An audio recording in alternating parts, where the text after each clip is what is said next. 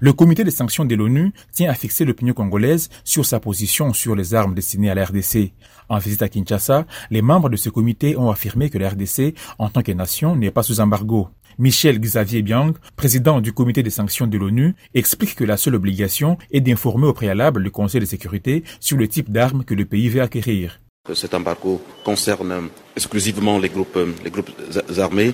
En ce qui concerne le gouvernement de la RDC, il n'est pas concerné par euh, l'embargo sur les, sur les armes, et juste assorti d'une euh, obligation de, de, notification qui d'ailleurs ne concerne pas le gouvernement, mais concerne les, les partenaires avec lesquels la RDC peut travailler. Voilà une position que Kinshasa a du mal à accepter. Par le biais de son ministre des Affaires étrangères, le gouvernement congolais a manifesté son indignation face à cette décision qu'elle juge inacceptable et injuste. Christophe Lutundula, vice-premier ministre et ministre des Affaires étrangères. Il n'y a aucune raison objective aujourd'hui qui fasse qu'on nous mettienne dans une situation d'un pays sur lequel pèse une hypothèque de méfiance. Ou bien les Nations Unies savent assumer leurs responsabilités, ou ils ne le savent pas. Donc, ce que nous demandons et ce que nous attendons, c'est que cette histoire d'embargo qui ne dit pas son nom, qu'on appelle déclaration, même faite par ceux qui nous vantent, nous n'en voulons plus. Et le peuple congolais qui m'attend, avec le chef de l'État devant nous comme commandant suprême de forces armées, considère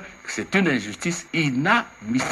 Déjà, cette situation fait subir des conséquences au pays. Une cargaison d'armes destinée à la RDC ne peut pas y être acheminée. Le transporteur a émis des réserves suite à la position de l'ONU, déplore Christophe Lutundula. Et ce n'est pas une vue de l'esprit, c'est pas de la théorie. Il y a des banques, des transporteurs et même ceux qui fabriquent des armes qui ne veulent pas traiter avec nous parce qu'on dit oui, il y a les Nations Unies, vous êtes sur la liste noire. Et il y a un cas qui se produit maintenant au moment où je vous parle. Je ne vais pas donner de détails. Au moment où je vous parle, nous sommes dans cette situation-là où ce qui a été acheté ailleurs, le matériel militaire, venait vers ici, mais en cours de route, euh, le transporteur a dit non, non, non, euh, ça ne peut pas arriver en RDC. Dans l'opinion congolaise, la position de l'ONU a du mal à passer. Selon certains, si l'objectif de l'ONU est de contrôler la destination finale des armes, cette mesure devait aussi toucher les pays voisins de la RDC qui sont accusés d'appuyer des groupes armés dans l'est du pays. César Mpoy, juriste et analyste politique. Il existe plusieurs rapports des experts des Nations Unies comme des autres d'autres organismes internationaux, dont le rapport Mapping,